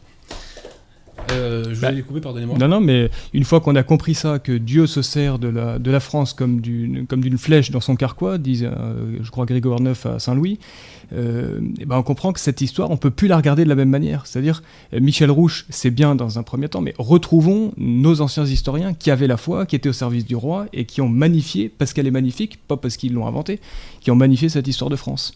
Et, et resituons l'histoire de France euh, après l'histoire d'Israël dans l'Ancien Testament, euh, qui par le mystère de l'incarnation de notre Seigneur et par l'Église et par les évêques qui cherchaient une nouvelle force, puisque la tribu de Judas c'était terminé de l'Ancien Testament, il en fallait une nouvelle, comme elle dit Saint Pédis plus tard. Bah, la nouvelle, c'est Saint Rémy qui l'a trouvée en discernant dans ce roi, dans ce roi des Francs un païen qui, avec la foi, allait faire ce que l'Empire romain lui-même, les Grecs non plus, euh, les Égyptiens n'en parlons pas, personne n'avait pu faire. Et lui, en 15 ans, ce, ce jeune roi de 30 ans, mais converti, mais chrétien, bah, il va faire un pays grand comme la France et qui va influencer toute l'histoire européenne. Parce que toutes Et- les monarchies autour de la France Est-ce que c'est vont le s'inspirer de cette... euh, Est-ce que c'est pas le premier européen, Clovis aussi On peut se poser la question. premier Européen. Euh, oui, parce que pour moi, c'est le début de l'Europe. euh, hein. Oui, même c'est le début, c'est le début du monde quelque part civilisé. C'est-à-dire qu'avant, le- l'Église c'est l'âme du monde. Oui. Mais l'âme sans le corps, bah, ça reste une, une perle, mais qui a besoin d'avoir un écrin. L'écrin, ça a été le royaume de France. Euh, alors, je vous évoquais l'aspect euh, justement conteur, etc. Est-ce que vous pouvez nous raconter comment se sont faites, si je puis dire, les fiançailles Ah oui. entre Clovis et Sainte Clotilde? Très belle histoire. Et qui me, pour faire le lien aussi avec tout ce qu'on disait tout à l'heure avec Cyril sur la chute de Sardes, euh, qui, qui m'a vraiment moi éclairé sur les causes de la décadence actuelle. Là, avec cette histoire de Clovis, j'ai toujours le sentiment en creux qu'on a juste le, remède à cette histoire qui dégringole depuis Philippe le Bel, le gallicanisme, jusqu'à aujourd'hui. Et là, on a une histoire, euh, je notais tout à l'heure, par rapport à la chute de Sardes, on a la montée des Francs. Mais comment les Francs sont montés derrière leur chef Et comment le chef est monté Ah, là, il y a une grâce qui, effectivement, faut raconter, par Sainte Clotilde, dont on parle peut-être pas assez dans cette histoire. Elle est partout. Et c'est aussi une parabole pour. euh, on parlait de la euh, Sainte Vierge comme la médiatrice universelle des grâces. Sainte Clotilde, c'est pas la médiatrice universelle, mais pour Clovis, ça va être vraiment l'instrument par, par laquelle. Par lequel, par lequel le bon Dieu va passer pour aller toucher non seulement l'intelligence, c'était Saint-Rémy, les évêques qui touchaient ce- l'intelligence royale, mais pour toucher son cœur, il fallait une, une femme, une sainte et une, une catholique, enfin une, une Mm. catholique fervente, c'était Sainte Clotilde. Et comment faire pour... euh, D'abord, à l'origine de ce mariage, il y a un petit miracle, c'est que Sainte Clotilde, chaque année, qui est un peu prisonnière de son oncle, Gondebaud, qui est que elle- ils étaient euh, burgondes, c'est ça? Oui, elle, était princesse burgonde. Princesse burgonde. Donc tout- toute la Burgondie est passée Donc, à a- donc, l'arianisme. il y avait le royaume franc et le royaume burgonde. Voilà, en Bourgogne précisé. actuelle, quoi, grosso modo. Voilà. Et le, le- toute la famille de son oncle est passée. Donc, euh, son oncle avait tué ses parents, ses frères, pour prendre tout le pouvoir. Il a fait passer tout son royaume à l'arianisme. Et elle était fidèle, avec sa sœur, à la foi catholique. Et chaque année, elle allait faire un pèlerinage à Notre-Dame de Bethléem, qui se trouve près de Sens, à Ferrières. Donc, elle, euh, euh, elle passait chaque année rendre hommage. Et, le, et les, ermites de ce sanctuaire, qui date du 1er siècle, Saint-Savinien, Saint-Potentien, autre histoire, mais enfin qu'il faudra raconter aussi. Ils avaient repéré cette princesse qui venait chaque année avec tant de piété, qui était si jolie, etc. Un jour, le roi, qui tout païen qu'il était, aimait la compagnie des moines, il allait se retrouver dans les monastères, parler avec les moines, parce qu'il avait l'admiration de cette civilisation. Et un jour, le- le- un abbé ou un, un- un ermite lui parle de cette princesse extraordinaire, parce qu'il savait bien que pour aboutir à la conversion du roi à laquelle tout le monde rêvait, il fallait qu'un mariage, comme dit saint Paul, le, mari infidèle sera sanctifié par, sa, par euh, son épouse fidèle. Et, le, et donc il y a une espèce de complot divin là, entre Saint Rémy qui est à Reims, les ermites de Bethléem et Saint Avite de Vienne qui connaît très bien Sainte Clotilde parce que lui c'est le Saint Rémy de Burg- euh, Mhm. Burgon si vous voulez. Et ils vont faire que, plus la grâce de Dieu, euh, Clovis va dans ce sanctuaire là prendre la ferme décision d'épouser Sainte Clotilde qu'il n'a jamais vue. Il envoie son ambassadeur, qui est d'Orléans, qui s'appelle Aurélien. Il l'envoie, mais secrètement, parce que là, les, les- les- les- les tensions sont telles entre les Francs et les Burgondes qu'il ne peut pas envoyer qu'à- une ambassade euh, classique. Et puis surtout, il veut, il veut voir Sainte-Clotilde sans passer par Gondebaud. Il n'a pas du tout confiance dans son oncle, il a bien raison. Hmm. Et euh, Aurélien part caché comme un pauvre, comme un gueux. Il arrive et il sait que Sainte-Clotilde distribue des aumônes euh, aux pauvres tel soir de la semaine après la messe, après les offices. Et puis il, passe comme pauvre avec un, anneau que lui a donné Clovis. En, lui remettant, il lui a dit Vous donnerez cet anneau à, la princesse, et ce sera le signe, si elle l'accepte, que, que, l'alliance sera possible entre cette princesse et le trône de France. Et le, au moment où Sainte Clotilde va pour donner l'aumône à, Aurélien, elle reconnaît, elle est fine, elle est catholique, elle reconnaît que c'est pas un gueux comme tout le monde. Il a une manière d'être, il elle le fait venir à part, et là il se dévoile, il discute, il explique que voilà, il vient euh, missionné par son roi pour lui demander sa main. Réaction de Sainte Clotilde, en bonne catholique, qui dit comment est-ce que moi, catholique, je pourrais épouser un idolâtre? Et là Aurélien lui fait la promesse, donc ça veut dire que Clovis lui avait transmise cette promesse déjà. Il lui fait la promesse pour la conversion du roi euh, ce sera une, le, roi est prêt à se convertir si vous acceptez de, et si vous acceptez, vous aurez la gloire non seulement de convertir le roi, mais de convertir les francs, de convertir tout un royaume. Finalement, elle accepte, elle renvoie le, son, propre anneau euh, à Clovis par Aurélien qui repart. Aussitôt qu'Aurélien trouve euh, le roi, le roi le renvoie en grande ambassade officielle avec toute une équipe euh, voir, trouver le roi Gondebaud, demander la permission, parce que Sainte Clotilde a, le souci aussi d'obéir à son oncle, même si il abuse de son autorité, c'est son oncle. Donc pression de, cette ambassade auprès de Gondebaud qui finalement lâche l'affaire, et Clotilde repart avec euh, quelques trésors. Au dernier moment, il se repent à cause d'un conseiller, donc il y a une course-poursuite qui fait que quand euh, Sainte Clotilde arrive auprès de Clovis à Villery, près de Troyes, il y a un monument qui commémore la rencontre. Et, elle, a été contrainte au dernier moment de quitter la basterne royale, donc l'espèce de chariot, de monter sur un cheval et de partir au triple galop pour échapper aux troupes de Gondebaud qui, qui essaient de la poursuivre. Toute une épopée vraiment extraordinaire. Et, quand Clovis a vu Sainte Clotilde pour la première fois, on dit que c'est pour la première fois et la seule fois Clovis a connu une défaite. Il était tellement euh, euh, admiratif de sa beauté, mais aussi de ses vertus, et puis de sa foi, et puis de se dire que c'est le bon Dieu qui l'envoie, que ça a été le déclic qui allait le conduire euh, quelques années plus tard à la conversion. Non sans combat, quand on comprend que toute l'histoire de France est attachée à cette conversion, imaginez la puissance du diable, de Belzébuth, Mammon et puis euh, Asmodée, Asmodée, pour empêcher cette conversion. Donc pendant trois ans, euh, Sainte Clotilde n'aura de cesse de, prêcher son, son royal époux de se convertir. Oui, parce que l'histoire de Clovis, c'est aussi l'histoire de la grâce, et c'est la puissance de la grâce, et c'est la façon dont la grâce transforme le réel, si je puis m'exprimer ainsi. Euh, et c'est ça qui est magnifique. Et, on voit que la France est née par la grâce quasiment, en fait. Hein, vous voyez et Elle est née dans le baptistère de Reims, quelque Tout à fait. il choisit un, homme euh, qui va. C'est son choix, ça va contre toute euh, Tout logique. Il prend un païen pour, pour installer le catholicisme. C'est merveilleux. Les voies de Dieu sont impénétrables. C'est une des spécialités du bon Dieu. Euh, une fois dans un sermon, j'ai entendu un prêtre dire Le bon Dieu se sert de qui il veut. Oui, oui mais c'est ça qui est merveilleux. Et dit même des plus nuls. et parfois, on a même l'impression, surtout. Ah Ou des plus faibles, en tout cas. Bon. Monsieur Gaume aussi a des belles citations à ce sujet. Euh, où il explique que le bon Dieu se sert des petites choses pour faire des grandes. Alors, euh, ce que j'ai découvert en lisant votre bouquin aussi, c'est que la France ruisselle de saints à l'époque. Belle expression. Vous voyez ah à chaque fois qu'on parle d'un évêque, c'est un saint. À chaque fois qu'on parle de tel individu, c'est un saint. Enfin, c'est impressionnant. Et c'est aussi, euh, entre guillemets, hein, l'époque de la première croisade. Est-ce que vous pouvez nous en parler un petit peu de tout ça, Farando Oui, Et ben, donc euh, cette, croisade, les saints la voulaient, la désiraient, c'est-à-dire anéantir l'arianisme, qui, mettait en horreur euh, ces mauvais chrétiens, qui, étaient abusés par les, chefs qui les conduisaient dans ces pâturages empoisonnés de l'hérésie.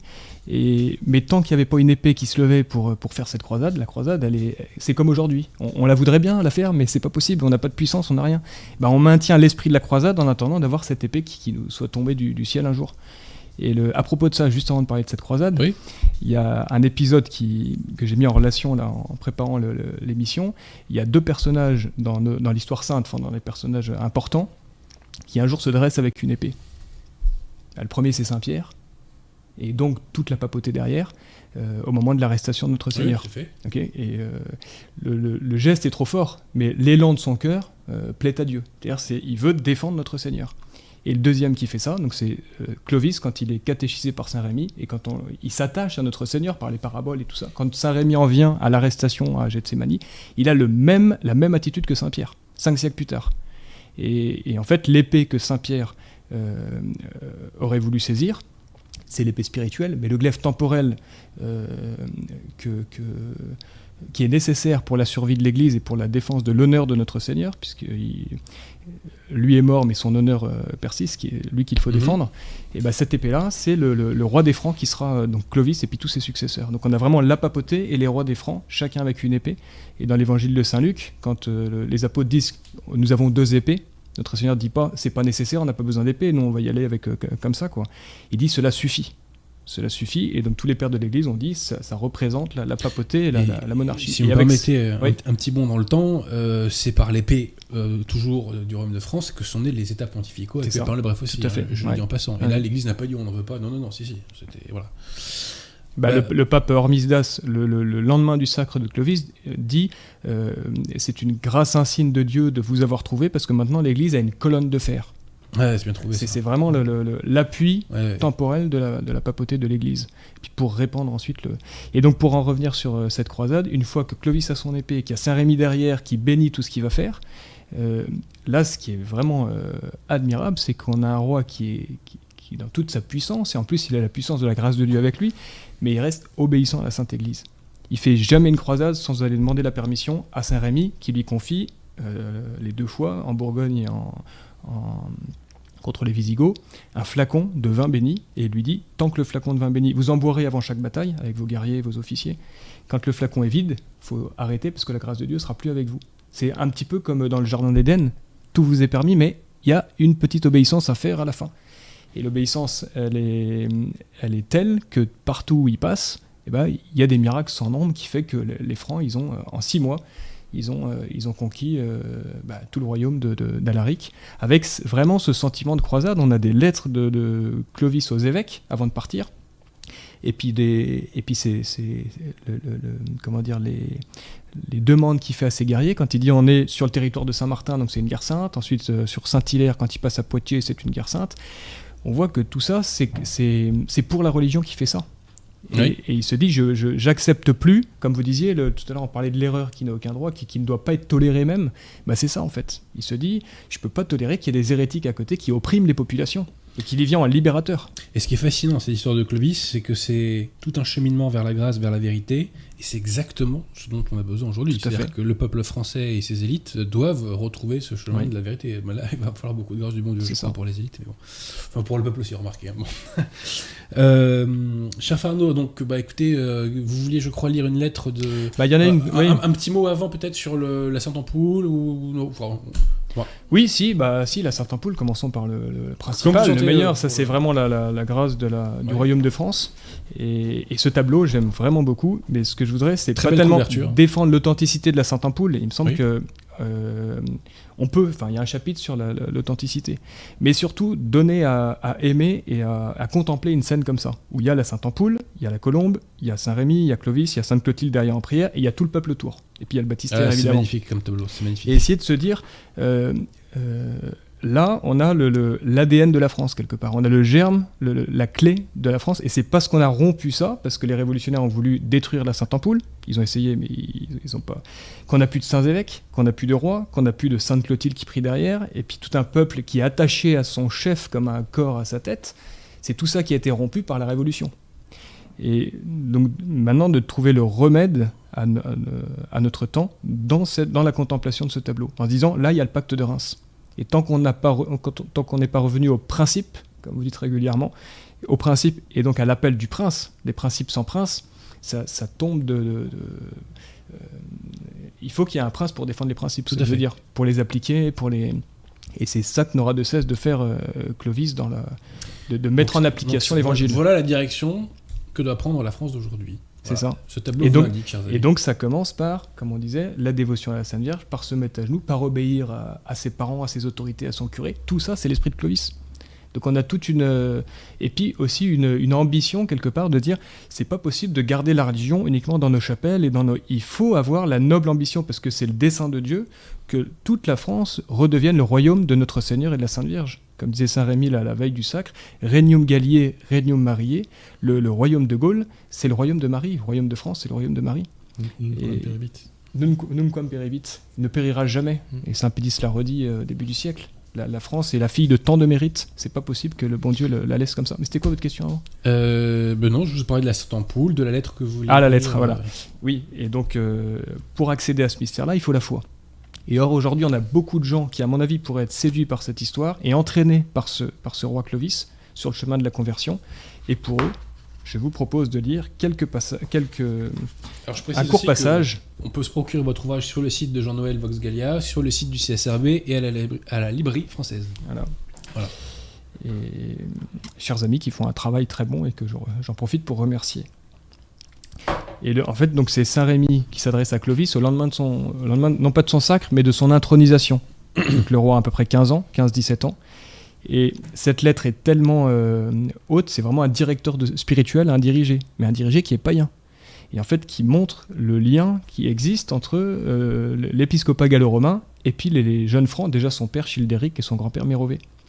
Et, cette lettre est tellement euh, exigeante que les historiens ont eu du mal à penser que ça puisse être écrit si tôt dans la vie de Clovis.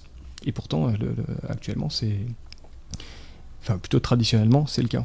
Voici Parce ce qu'ils croient pas en la puissance de la grâce, justement. Ouais, puis là, c'est de la préparation de la grâce, parce que, euh, écoutez ça, donc il Et parle à un païen, Et, s'il était sûr de lui, c'était pas pour rien. c'est ça. Donc ça, ça montre aussi, ça explique le choix de Saint Rémy euh, plus tard, de dire c'est lui l'élu de, de Dieu. Prenez pour conseiller des personnes dont le choix fasse honneur à votre discernement. Soyez prudents, chastes, modérés. Rendez honneur aux évêques et ne dédaignez pas leurs conseils. Là, juste, on a le remède au gallicanisme. euh, euh, rendez honneur aux évêques. Tant que vous vivrez en bonne intelligence avec eux, les affaires de l'État seront en prospérité. Élevez l'âme de vos peuples, soulagez les veuves, nourrissez les orphelins. Donc on a à la fois le secret de la bonne entente, de, comme disait Saint la- l'heureuse concertation entre l'Église et l'État. Même, même l'État païen, déjà ça le dispose à recevoir la bénédiction de Dieu. Et puis ensuite on a en germe déjà toute la chevalerie. Soulager les veuves, nourrissez les orphelins. Au Moyen Âge, qui fait ça? Une force qui se met au service du petit. Juste ce qui nous manque dans notre société, où la, la force aujourd'hui, elle sert à écraser les autres pour que chacun puisse monter un petit peu plus haut. Oui. Euh, voilà, c'est des, je, je me dis, c'est des conseils qui peuvent très bien s'appliquer aujourd'hui euh, à une jeunesse qui n'a pas la foi, mais qui cherche la, la clé de la connaissance. Comme c'est dit dans la loi salique, les francs, ils se sont pas convertis comme ça. euh, ils ont étudié, ils ont cherché, et puis un jour, Dieu leur a donné la grâce de, de- de comprendre que la vérité, c'est l'Église catholique, c'est Pierre. Parce qu'effectivement, hein, le, le jour de son sacre, enfin de son baptême, pardon, Oui. euh, il y a 3000 francs hein, qui se sont baptisés avec lui. Donc euh, c'est vraiment. La preuve de, de ça, c'est que Tout à fait. il y a des hommes providentiels, certes, mais ça suffit pas. Non, non. que ça doit être un mouvement, l'histoire doit être un mouvement général, C'est ça. vous voyez, poussé par tout le monde. Quoi, hein. Et Un là, c'est comme un au rugby, Ah oui. Et ce que vous dites là, les 3000 francs, on n'a jamais vu ça dans toute l'histoire de l'Église depuis la Pentecôte. C'est comme une seconde Pentecôte là qu'on trouve. Exact, exact. Mais, Alors, mais attention, c'est dites pas seconde Pentecôte parce que Jean 23 emploie ce terme-là dans des. Bref, on se comprend, mais on se comprend, on se comprend. On se comprend, mais c'est la suite, disons, de la Pentecôte. Enfin, euh, le pape euh, Hormisdas, je crois, parle des, des- des prodiges dignes du temps des apôtres dans la vie de Clovis. Il adresse une lettre à Saint Rémy à la- après la mort de Clovis. Il dit qu'on n'avait jamais vu ça depuis le temps des apôtres. Parole pontificale. Voilà, Mais c'est- ça, il il y a quand même, une euh, analogie entre les 3000 premiers, effectivement, de la Pentecôte. Ouais, tout à fait. Euh, Est-ce qu'il y a d'autres documents que vous voulez nous lire, frère Arnaud D'autres euh, passages de la vie de Clovis? Alors, un petit Bah. mot peut-être sur sa famille. Parce Oui. que ce que j'ai découvert en vous lisant, c'est que la famille Clovis, de Clovis regorge de sang.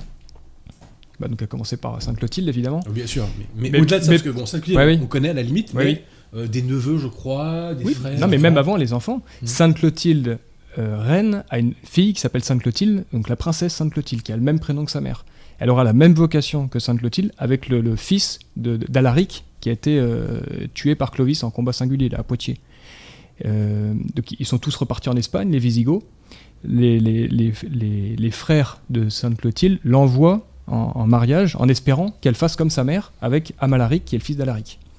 Et ça commence bien, il se marie, etc. Il promet de se convertir tout comme Clovis. Seulement il se reprend, lui, pas comme Clovis, au point que il va avoir une, euh, une comment dire, il va, il va, Persécuté. ouais, merci, persécuter le- sa femme euh, parce qu'elle est catholique et que lui reste arien. Il préfère son arianisme. Et finalement, c'est un, un fils de, de Clovis qui va aller avec son frère, qui vont aller chercher leur sœur là-bas, euh, ce sera Childebert, et pour l'arracher aux mains de, de cet arien. Et, le, et en chemin, en retour, elle, elle mourra des suites de ses blessures. C'est Hmm. une, je ne crois pas qu'elle soit considérée comme martyr, mais c'est quand même le, le- le- Elle a fait ça pour la foi, pour le convertir. Il n'a pas voulu et elle en a subi les conséquences. Et Sainte Clotilde était encore vivante. C'était un des, un des grands drames de sa triste souffrance de sa vie.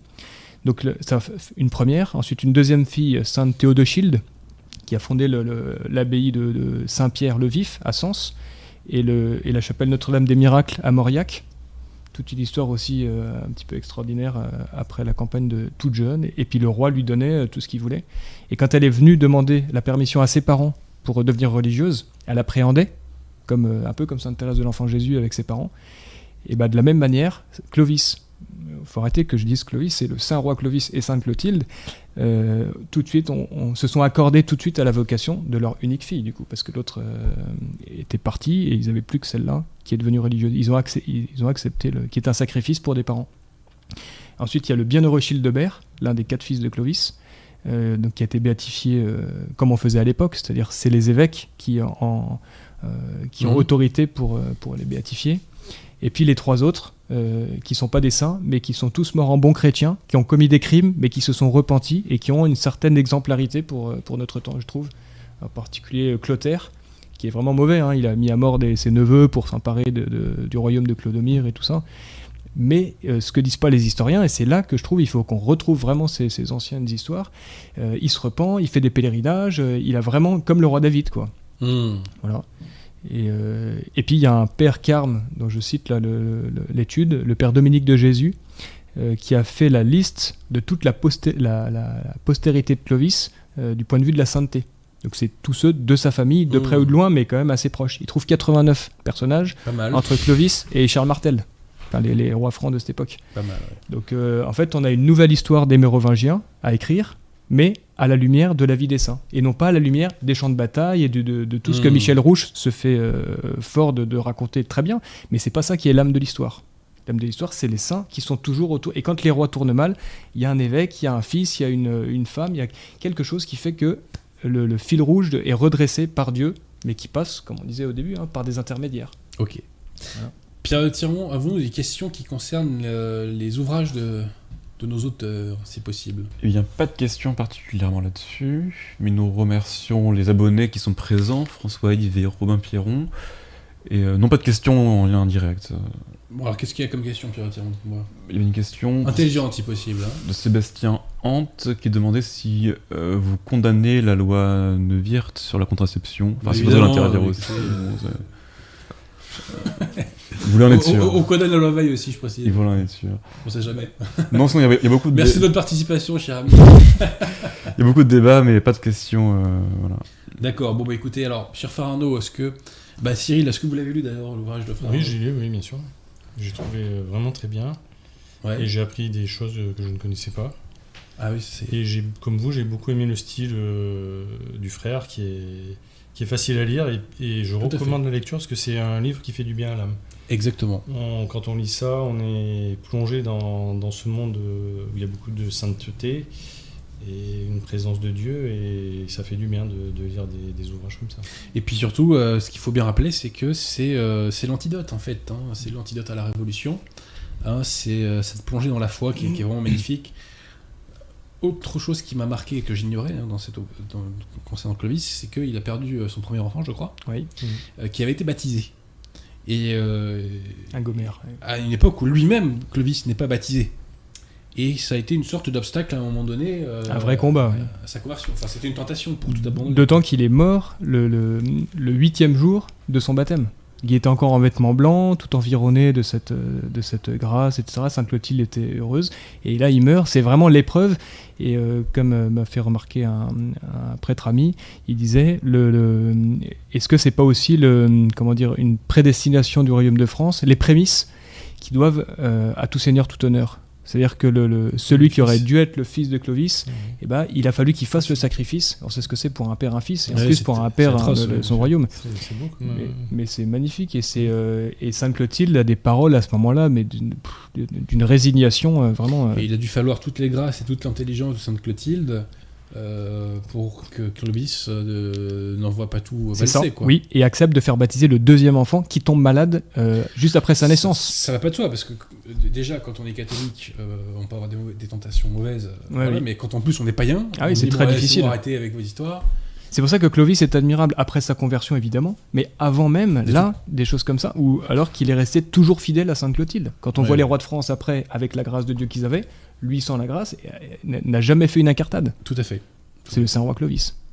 Une, chose aussi ouais. qui est admirable, c'est le euh, l'unification de tous ces peuples Oui, euh, d'origines différentes, de, les Gallo-Romains, des Celtes, Ouais. des Burgondes. Enfin, oui. il a réussi à, à, à- À fédérer tout ça fédérer tout derrière ça notre derrière Seigneur. le- la religion catholique. Ouais. que.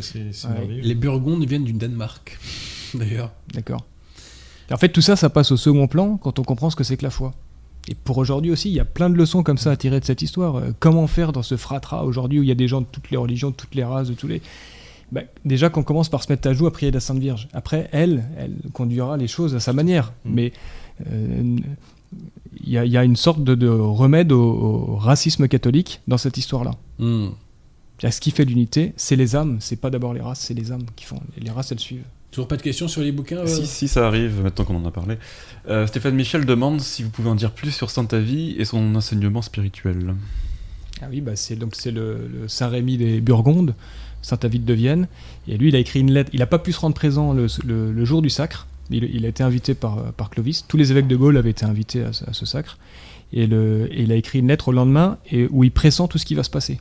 Et ce qui est impressionnant, c'est qu'il n'assiste pas, mais il pressent qu'il va y avoir des choses, des, miracles, parce que c'est tellement important pour l'histoire du monde que euh, voilà. Et il parle du, Noël des Francs, qui est l'écho du premier Noël historique de notre Seigneur à Bethléem. Des paroles comme ça. Ou bien il dit euh, notre, euh, il dit votre foi, c'est notre victoire. Ça veut dire que le fait que ce roi-là se convertisse, c'est ce que tous les évêques de Gaulle euh, ils aspiraient à cette Hmm. conversion-là, à la conversion d'un chef qui puisse ensuite euh, entraîner puis donner les assises de la chrétienté. C'est ce que dit le cardinal Pi, hein, il dit les pays se convertissent par les princes. Vous voyez Donc, Magnifique euh, parole, oui. Et, et, euh, oui. juste pour terminer Oui, sur vas-y, Saint-Avite, euh, dans cette lettre qui est citée euh, tout entière dans le livre, là, il y a en germe, il y a tout le, le- le- un traité de la religion royale tel qu'on l'a appelé plus tard. C'est-à-dire que la religion royale, c'est évidemment le testament de Saint-Rémy, c'est toute l'histoire qui se déroule autour du sacre, mais c'est aussi toute cette pensée des évêques gallo-romains de cette époque-là qui pensent euh, la France dans le dessein de Dieu. Pierre Tirmont Oui, euh, Robin Piron demande pourquoi Clovis n'a pas été canonisé. Ah bah ça c'est une bonne question, et c'est peut-être réservé pour plus tard. Ouais, Sainte Jeanne d'Arc, on a mis 5 siècles. Peut-être qu'il ouais. faudra 15 siècles pour euh, obtenir. Mais euh, aussi, il y a une étude là. Faut-il canoniser euh, Clovis, l'épilogue du livre?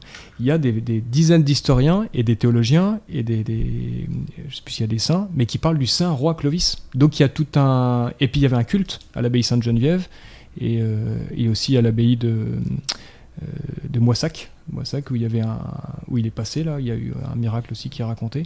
Et il y avait un culte qui était rendu chaque année à la- au jour anniversaire de la mort du roi. C'est le 27 novembre, jour de la fête de la médaille miraculeuse. Il y a des échos comme ça dans, dans l'histoire de France qui seraient à étudier, à, trouver pourquoi. Enfin, Pierre Tirmont. Une question qui n'est pas en rapport direct, je regarde s'il n'y en a pas d'autres qui arrivent, mais euh, une question de Pascal Hamel de la chaîne euh, Sapiense Christiané. Nous saluons. Euh, Oui. Bonjour Pascal. Alors il répondait, enfin il pose la question parce qu'il y a un débat dans- dans- en même temps que vous parlez. Euh, Doit-il toujours y avoir des évêques catholiques avec une juridiction reconnue pour que Ah. l'Église subsiste? Oui, non, mais écoutez. C'est un débat, bon il vous transmet la question. Non, mais c'est c'est- c'est un- c'est un- c'est une question qui est très compliquée, on va pas la traiter maintenant. euh, Est-ce qu'on peut juste dire une proposition? Là où il y a un catholique, il y a l'église catholique. Là où il y a Sainte Jeanne d'Arc, il y a l'église catholique, c'est tout. Oui, oui, tout à fait, mais oui, oui, il faut une direction. ouais. Bref. Euh, Manuela Catholique est présente et vous remercie pour votre, euh, votre émission. Et puis non, pas de questions notables. Le lien entre Clovis et le Bon, pape, bah, écoutez, Sébastien, allez-y. quels, quels- quels sont les liens entre Clovis et le pape? Quels étaient les liens? Et ben, en fait, tout ce que fait Clovis avec Saint Rémy, puisque Saint Rémy est légat apostolique, c'est comme s'il le faisait avec le pape. Ça va ça? Quand il obéit à Saint Rémy, il obéit au pape indirectement. Et aussi, toutes les abbayes qu'il va fonder, elles sont toutes consacrées à Saint Pierre. Donc il a, il- c'est vraiment la marque des catholiques d'être attachés à Rome à ce moment-là. Les Ariens sont euh, les, les- les gallicans et les, les anglicans de, de l'époque. quoi.